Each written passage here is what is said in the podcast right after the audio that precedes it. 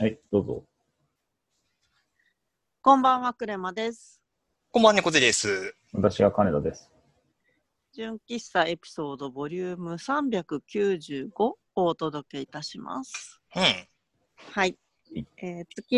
1クレマ当番会なんですけど、またちょっとイレギュラーで、5週間ぐらい空いたんですかね。そうですねえー。とうんはい。月の半ばにお送りしておりますが、皆様はいかがお過ごしでしょうかうん。はい。えっ、と、最近本当に会社の仕事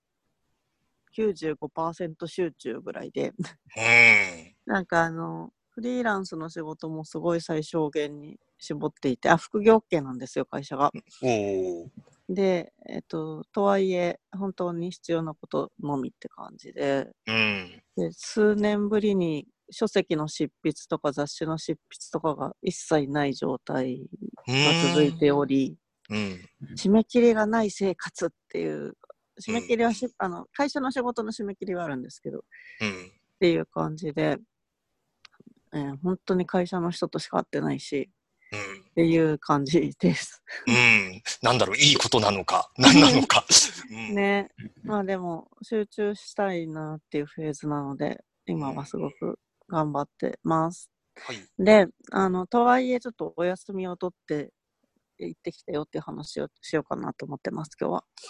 うん。で、あの、私の働いてる会社なんですけれども、7月から制度が変わって、うん。今まで夏休みが年3日もらえる感じで、7月から11月でそれを消化するようにっていう感じだったんですけど、うん。今年の7月から制度が変わって、1年間好きなタイミングでリラックス休暇を取っていいよってことになったんですよ。うん。で、なのにまあ8月に消消化しちゃったんですけど、うん。あの8月、9月あたりに3連休がすごく多いので、そのあ3あで連す休ね。うん。くっつけてうんいこうと思って、うでん、どこに行くかを考えてたんですけど、最近ヨーロッパに行くときにいつもフィンエアーっていうフィンランドの国営航空を使っており、うん。だいたいのその乗り換えがヘルシンキなんですよ。うん。でヘルシンキで乗り換えて、例えばスペイン行くとか、なんか、ベルリン行くとかっていうふうにしてたんだけれど、うんいやそういえばヘルシンキ降りたことないなって思って、うん。そしたらじゃあ、どんな街なのかよくわかんないし、行ってみるかなと思って、今回のお休みは、えー5日間でヘルシンキに行ってきました。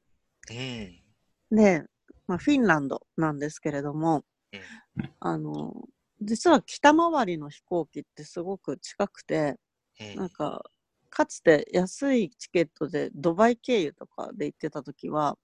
うん。ヨーロッパ行くのに20時間とかかかってたんですよね。いいあ、の、乗り換えの時間も含んで。うん。ね、それが、あの、北回りだと、すごい短くって、特に成田からヘルシンキって9時間で行けちゃうんですよ。ええー、あ、もう半分以下だ。うん、まあえー、そうですね。ヨーロッパの中で一番近くて、で、まあ、そ近いこからさらになんかに乗るみたいな感じうんなんですけど。なんで、とても移動は快適で、うん。で、フィンエアはなんか、フィンランドって有名な企業がまずマリメッコっていうあのファブリックとか、はいはいあはいはい。のね、雑貨屋さんとかでよく見かける。そうですね。ね。マリメッコが有名なので、あの、機内に置いてある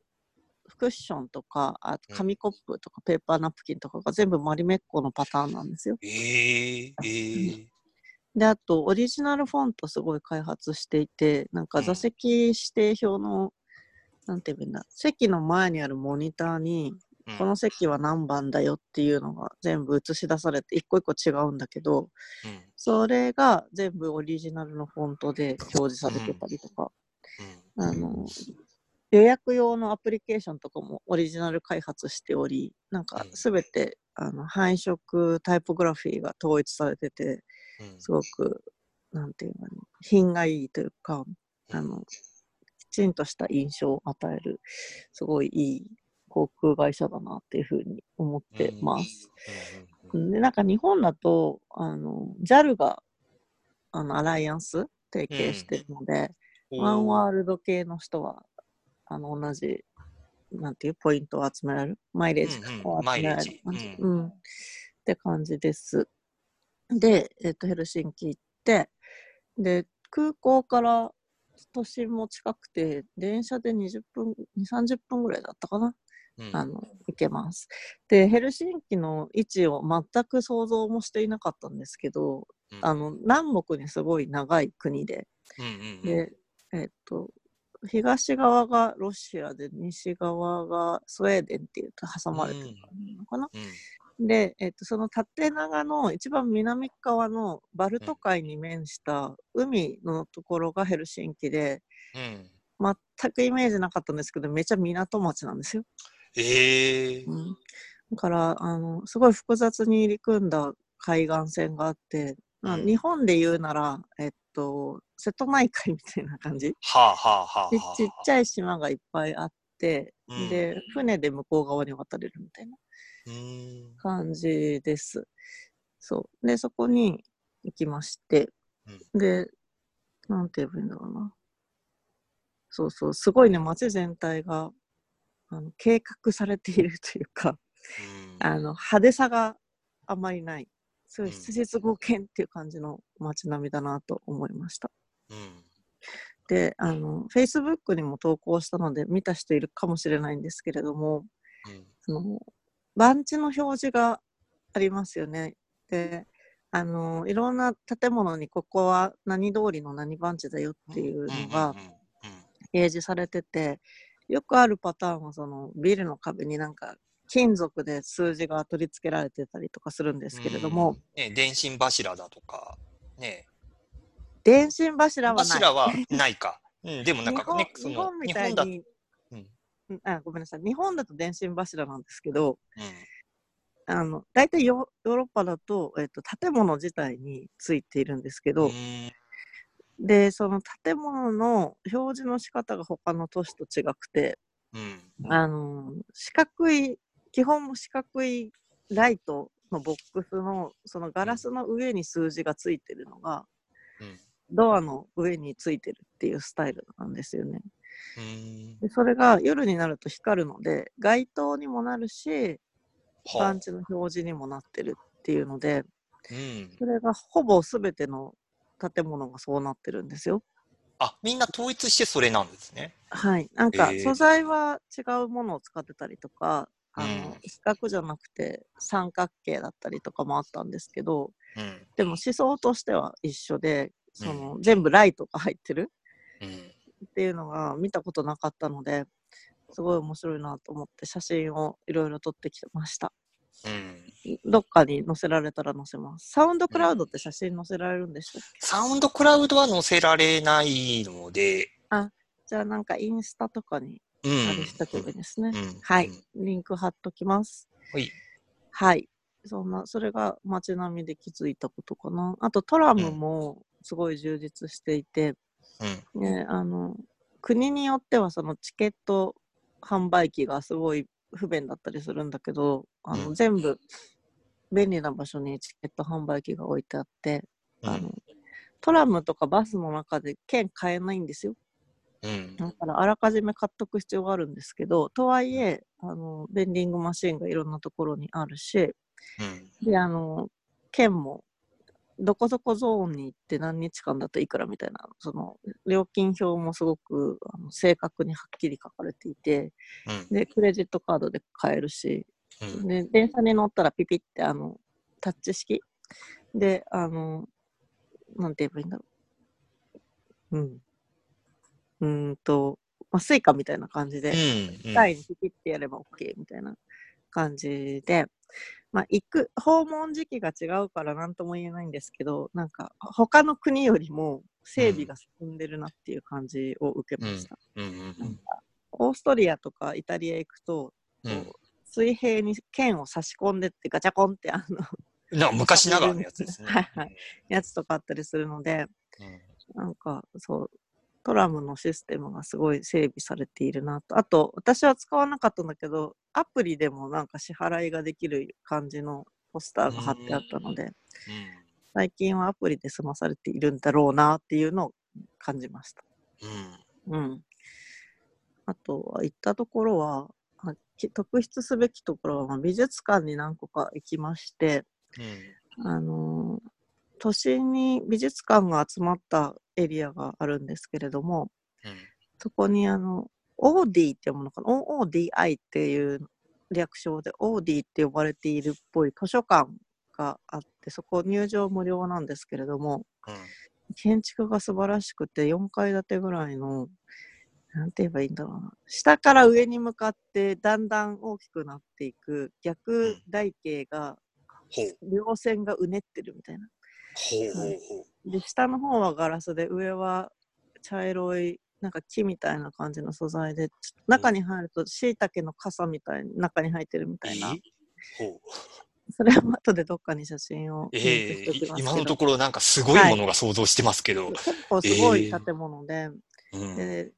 全部無料らしいんですけれどもあのただ本を読むだけではなくてなんか工作室とかパソコン室みたいなのがすごい充実していてうんあの 3D プリンターとかあの大きなロール式の印刷機とかうんそういったものをすごい低価格で利用できる低価格ないしへはー無料でであのパソコンコーナーだとフォトショップでなんか編集してる人とかあとゲーム室でめっちゃゲームやってる若者とか、うんうん、っていうのもあってなんかその文化交流の場みたいになってる感じうんでしたね。で、その1回上が本で、なんか、すごい開放的。とにかくワンフロア全部、は柱とか壁がない大きい空間なんですよ。で、そこにダーって本棚があって、うんで、要所要所になんか、絨毯を敷いた、こう、なんていうんだ、リビングみたいな、になってる、その、読書スペースがあったりとか、うんうんで、カフェがあったりとか、うん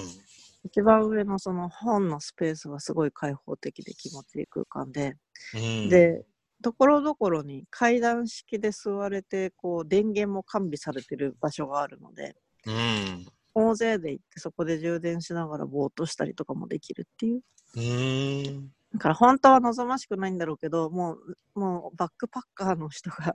うんすごいでっかいリュック3個ぐらい並べて、こう、コロンってしながら充電してたりとか、うんうんなんかまあそういうのもあったみたいな。うんうん、なあの図書館はぜひ一度行ってみるといいと思いますう。んうんでその隣に現代美術館でキアズマっていう名前の美術館があってうんうんでそこは有料ですけれどもそこも建築がすごい面白くて各階がすごい長いスロープでつながっててうんで真ん中が吹き抜けになってるっていう建物なんですけど、うんで3個ぐらい特集があったのかなでなんか面白かったのはなんか「The Stage is Yours」っていうなんかあなたも参観客参加型のプロジェクトみたいなやつがあっほうほうてで自分で絵を描いてそこに足してったりとか自分がパフォーマンスに参加したりとかっていうほのうがあって、うんでそのパフォーマーが観客なんですけどヘッドフォンで指示を受けるんですよ。うんで舞台になっててライティングされててそこにヘッドフォンをつけて乗ると多分なんかこうしろああしろって言われてうんなんか踊ったりとか急に寝転んだりとかあっていうのーがあったんだけどうんある男の人がいきなり脱ぎ出したのではあはあマジであれも入ってんのかとか みたいなっうんちょっとうかつに参加できないやつですねそうそうれはねうんていうのとかがあってうん私はちょっと参加する勇気なくて下から見てたって感じ。うんうん、とか現代美術館もなかなか面白かった。うんかな。で、あとは、もう一個だけ話すと、えっと、ああと二個だけ話そう。えっと、海にすごく近いので、うん船でどこかに行くっていうのがすごい盛んで、うんで、船2回乗りました。で、ん1回は、すごく近い、なんか福岡で言うと能古の島みたいな、神奈川県で言うと江ノ島ぐらいの位置に、うんうんなんか、そうめん林那島っていう、ちょっと発音が多分違うんですけど、っていう島があって、そこまで15分ぐらいフェリーで行けるっていう。うんうんで、そこに行くと、ちっこい島が、えっと、橋で4つつながっているものがありまして、うなんか戦争中に、それが、なんていう意味要塞というか、敵国からの守りになってて、んうんうんそ外の海に向かって、こう、砲台が設置されてたりとかうん、あと倉庫とかすごいいっぱいある感じなんですけど、うん今はそこにバーがあったりとか、なんかあとめっちゃズンズン言ってるなんかパーティーやってたりとか、 うーん。なんかちょっと多分うるさくしても大丈夫な感じ。へえう。ん、で森の中になんか倉庫があっていろいろみんなパーティーしてるみたいなところにちょうど夕暮れ時に行って一回りして帰ってくるみたいなのがあったりとか。でもう一個はそのバルト海を挟んで南側の向かいにエストニアっていう国があって、うんうん世界で一番 IT が進んでいる国と言われてると思うんですけど、うんうんエストニアにフェリーで2時間ぐらいで行けるんですね。で、チケットはネットで買って、なんかドル払いで往復で40何ドルぐらいだったんですけど、うんうんそれで、えっ、とね、乗り場がすごいなんか偏僻な開発中のなんか一番端っこみたいなところに、なんか日本で言うと蒲田ぐらいな感じ、東京で言うと。うんっていうようなちょっとあの端っこで海に近いところみたいなところにあってうんそこにすっごい綺麗なターミナルがあってそこから乗っていくでフェリーは大型客船っていう感じで乗ったことないんですけど10階建てになっててうんで中にカジノとかなんかそのレストランとかもいっぱいあるみたいなうんそこで2時間過ごしたらエストニアに着いてエストニアはすごく中世の街並みを残したちっちゃい街でうんうんあちちっちゃい町っていうとまだすいません説明が不足してるねエストニアの首都のタリンっていうところに行ったんですけどうん中世のよなんか城壁とかお墓とか残ってるエキゾチックな町でした、うんうん、なんか13世紀以降にキリスト教が伝えられたって書いてあってうんそれまでは異教徒の町だったのでうんなんかそのなんていうかなエキゾチックな雰囲気なんか他の都市よりもすごいいろんな様式の建物がいっぱい混ざってるなみたいなうん感じだったので近くあの日帰りで行けるのでぜひヘルシンキに行った行く方はタリンも行ってみるといいんじゃないかなと思います。うんかなすごい濃縮して喋るとこんな感じなんですけどうん何分ぐらい経ちましたでしょうか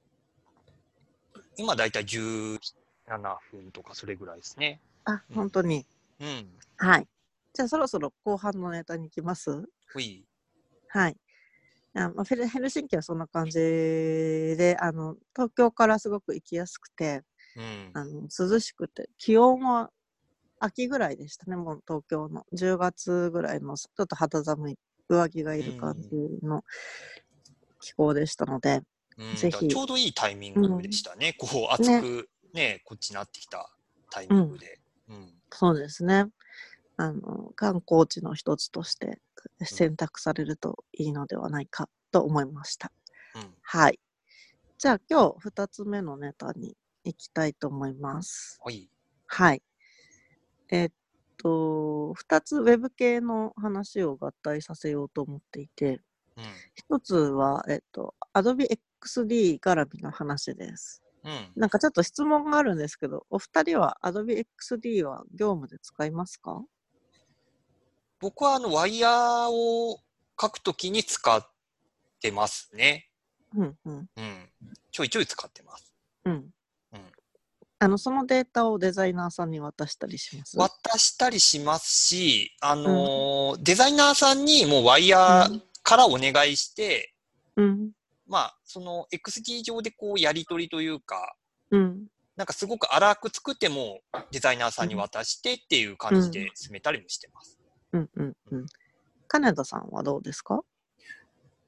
僕はスケッチですね。XD を使ってない。うんうんうんうん。まあ、今ややっぱってりるそう。会社さんが XD 使ってないので、うんうん。それ待って、脱 Adobe をしてます。なるほどでございます。まあ確かに、あのーいろんな見方があって XD いいよねって言ってくれてる界隈とあの脱アドビ界隈とかあとなんで XD はまだこんなに知られてないのみたいなのを質問されたりとかいろんなまだなんかデファクトスタンダードにはなっていないみたいのがあって全然それはそれでいい健全だと思うんですけれどもうん。まあ、そんな、とはいえ私はすごい好きなので、応援していきたいなっていうのがあって、で、東京で、東京だけじゃない、いや、日本で、あの、XD をすごく盛り上げてる2人の方がいらっしゃって、うん湯口りささんと北村隆さんっていうデザイナーさんたちがいるんですけれども、彼らがあの Adobe XD ユーザーフェスっていうのを開催していて、でそれって Adobe が企画とかしてるんじゃなくて、彼らとあと有志のスタッフでやってるイベントうん。うんで、不定期開催してたんですけれども、そのユーザーグループのイベントを、うんあのこの夏は毎週末全国のどこかの都市でやるっていうのをやって、13箇所ぐらい全部回りきったんですよね。えーもうツアーじゃないですか。本当にツアーで、うんなんかリサさんほとんど毎週どっかに多分行ってたはずで、うんねスタートが東京だったんですけれども、まあ一周してきてまた東京に戻ろうっていうことで、うん昨日があの一応公式にはラストの日で、でうんまた東京で実施されたのに私も参加してきました。うんちょっとね、い最初のやつ行けなかったんですけど、で、余談なんですけど、途中どっか1年ぐらいは混ざろうと思って、うん今まで行ったことのない松山に行ってきまして、7月の13ぐらいだったかな、おーうんに行きました。で、松山はサイボーズの、あの、うん青の社長うのん生まれた町で、うんあの、サイボーズさんのオフィスがあるんですよ。ええ、あ、そうなんですね。そうそうそう、サイボーズ松山オフィスがあって、うんで、そこで開催されたんですけれども、すごい綺麗なオフィスで、うんた40人ぐらい人が集まってたかなっうんていう感じでした。うんで、えっと、東京話を戻して、昨日の東京のラストデイなんですけれども、えっと、六本木一丁目にある DMM さんのオフィスでうん開催されて、うんうんめっちゃ広くて綺麗なところなんだけれど、そあこのに、ジャングルみたいなとこ通っあ、てるやつそうそうそう、はいはい。壁から植物がわさわさ生えてるという素敵オフィス、でそこに200人ぐらいいたのかな多分うん観客の方々がいらしてで5人の方が登壇されてうんで横であのワークショップをやるっていうその2本立ての構成になってましたうんで、ワークショップの方は、あのーファシリテーションとか UX の設計ですごくこう、名を売っている A 前田さんっていう方が中心になって、なんかすごい面白かったみたいなんですけど、そっちにはちょっと参加できなくって、プロトタイピングのワークショップをされてたみたい。うんで、えっと私が参加したメイン会場の方は5人の方のセッションを40分ずつかな5回やるっていう感じでした。うんで圧巻だったのが特に印象的だったのが一番最初と一番最後のセッションなんですけれどもうんあの佐藤治さんっていうデザイナーさんがうん前からすごくあの XD でアニメーションを作るのにすごく注力されてる方だなって思ってたんだけれどうんもうめちゃ使いこなしてて、うんね、昨日はその VJ をやったんですよね XD の自動アニメーション XD で VJ やったんですかはい。もうはあ全然ね、あ手動で操作してるとこもあったっていうふうに小耳にうん挟んだんですけど、ううんんあのアートボード数とかもすごい少なくて20個ぐらいのアートボードで、ええ。 XD の自動アニメーションの機能をすごく深く使いこなして、うん結構ね、動きにん間とかもあるんですよ。うまく伝わるとかないけど、VJ って結構うんアニメーションが音はめされてるのが気持ちいいと思うんですけれども、うんその音楽の中で音が少しだけこうブレイクして消える瞬間ってあるじゃないですか。うんそことアニメーションが一瞬ふって止まるのところ結構シンクしてて、うんなんかね見ててすごい気持ちよかったので、うんあそこまで使いこなせたらすごいいいなって思った。けれども、あれをどうやってじゃあ現場で使うかとか、ですね。どう実装するかとかはまあ課題なので、うんめちゃ普及するかっていうと普及しないかもしれないんだけど、うんでもまあ今後動画をね、効率的に書き出すソリューションとかもつくかもしれないので、えーあいいよいよ XD って何って話にもなってきますね、そうそうそうそまうあ。なんかできることがめっちゃ増えてるので、うんまあその中で、そのアニメーションはすごく、の可能性を見せてくれたセッションでしたね。うんうんそうであと最後のセッションのあのソニーエンターテインメントあ会社名間違ってるかもすいませんあの、池今原プレステ作あっそてうるそうプレスで作ってる会社のあ池原健二さんっていう方がおられてうん池原さんがそのソニーさんのデザインガイドラインとかブランドガイドラインに沿いながら XD のコンポーネントを登録してどう使っていくかみたいな話をされたんですけどこれが今私がやってる仕事にめちゃドンピシャドハマりしてうんすごかったかつなんかセッションの構成自体がすごく練られていてなんかあのプレイステーション4のコントローラーだけで全部あの、うん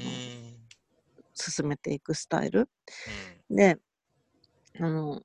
XD って今そのキゲームのコントローラーでキーを割り振って操作できるようになっているのでうんでそれを彼は使ってススライドを作っているんだけど途中途中で分岐が入るんですよ。この後あどっちに行きますかみたいな。でうん例えば、えっと、前半でなんかこの後のセッション内容はなんか XD 触ったことある方へのえっとなんだったっけな、まあ、簡単なモードとーうんでなんかもう極めたアルティメットモードと2つありますけどどっちにしますかみたいな感じで問いかけがあって、うんまあ、当然みんなアルティメットモードとかってふざけて言ってでそっちに行くとお前に教えることはもう何もないバッドエンドみたいな感じになって、でじゃあやっぱりもう一つの方に行きましょうみたいな小ネタがちょいちょい挟まれててうんうんさすがゲーム会社の人っていう感じのうんその構成自体も面白いしその中に入ってるネタはすごい実用的でうんしかもスライドのアニメーションはすごいまた気持ちいいっていう。もうね、ここ数年見た中でもかなり最大級にいいセッションだなと思いうました。んね、ちゃんと自社のこうブランディングみたいなところにも紐づいてるし、うん。まあ、ある意味あの、XD の、なんといううか、そのアプリケーションだとかの、要は検証として、ん、あの、要はコントローラーでの操作っていうのもここまでできますよっていうところの、要はプレゼンテーションにもなってるし、うん。単純にプレゼンテーションとして面白いっていう。うん。うん。本当にそうですね。えー多分、あのー、Adobe の CC 道場のアーカイブで残ってるんじゃないかな。なんか動画は撮ってたと思うので、うん。もし見つけたら、あの、リンク貼っときます。ほい。はい。で多分、これで、あと5分ぐらいですよね、持ち時うん間。うんうん。最後に、あの、1個だけちょっと、それもお二人に聞きたいんですけど、うん。最近のあのウェブフォントとあの、表示の横幅コンテンツ幅のうん。トレンドについて聞きたいなって急に唐突なんですけどさおうっおうきおうの。池原さんのデザインガイドラインからちょっとうんつながってみたいに強引につなげましたけど、うんウェブデザインで最近ウェブフォントを使ってますかあと幅どれぐらいですかっていうのをちょっと聞いてみてもいいですかうんウェブフ、どうなんでしょうね。じなんか自分が関わった案件だと、割とウェブフォントは当たり前のように、もう使っている気がしますが、わ和文でも和文でも、割と和文でも躊躇なく使うようになってるなっていう印象はあります。たうんうんだ、あのーどうしてもやっぱりその、要は月々の料金が発、その、ある程度、こう、重量課金みたいな感じで発生するものに対して、うんお金を払う、まあ、余裕というか、そこまでの理解があったりなかったりなので、うんうんまあ、そこはちょっとその、クライアントだとかサービスの、こう、規模に応じて、まあ、いろんな選択肢から選ぶようなうん感じかなっていう、まあ、僕が、こう、把握してる限りですけど、なるっほてどいねうのがウェブフォントで、うん横幅はどうなんですかね、その、ワイヤー書くときはどうしてもこう、ある程度その幅を固定しないと、特にデスクトップに関してはどうどうにもっていうところあるんですけど、うんうんうん特にそのスマホをまあ、要はモバイルファーストというか、そのススマホをメインで考えたときは、まあ、ある程度この最低限この幅は、まあ、この幅で無理なく使えるようにっていうところは決めて、まあ、ワイヤー書くときも基本横幅固定にはなりますけど、うん。なんだろう。そんなにもうい意識はしないというか、うん。うん。このなんか昔みたいにね、横幅なんか980とか1080とか、うん。なんかそういうところはもうそんなに気にしてないです、僕は。うん、なるほどでございます。多分デザイナーさんはどっかで吉田の値を設定してるのかなって思ってるんですけどう、んとその話に入りたいけど多分時間ないから金田さんだけ聞いてもいいですかはい。あ、いや、僕も横幅は、なんか適当に1024ぐらいのイメージうん。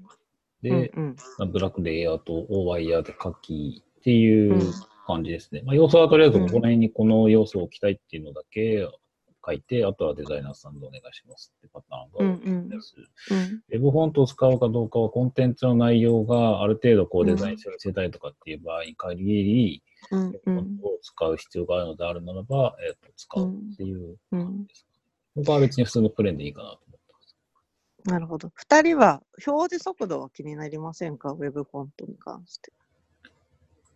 うーんと、PC に関しては特に気にはなってないですね。まあ、そもそもで、そのスマホだなんだりで表示が遅い場合は、もうなんかうね、ん。というか、あの、いろんな予想が絡むので、ウェブフォント自体うに使ってるか遅くなってるのかって切り分けをしたことはあんまりない。なるほどです。はいじゃあ、そうですね。なんか今最近仕事でこのあたりの話をちょっと悩ん悩んでるというか、うんうん正解を見つけたいなと思っていて、で、それとなんか、デザインガイドラインだったり、コンポーネント化みたいな話を池原さんのセッションからすごいいろいろいいヒントをもらったので、まあ、そこら辺の話をしたいなと思ったんですけど、ちょっと収録時間の制約上、めちゃ自力切れトンボの話になりましたが、まあ、最近こういうことをいろいろまとめようとしてますっていうのが私の じゃあもうちょっと予告編的な。流れでしたので、なんか次回、いい回が見つかったら、1ヶ月後に報告するかもしれないです。はい。交互期待ということで。 聞くだけ聞いてみたっていうね。はい。ちょっと今日はじゃあジャブを入れてみたっていうことで、ほい。な謎の話の構成になっちゃって申し訳ないんえですけど、ーこんな感じで今日はじゃあ締めたいと思います。はい。はい。ということで、じゃあ今日はこの辺で、えーおやすみなさい。おやすみなさい。じゃあさ、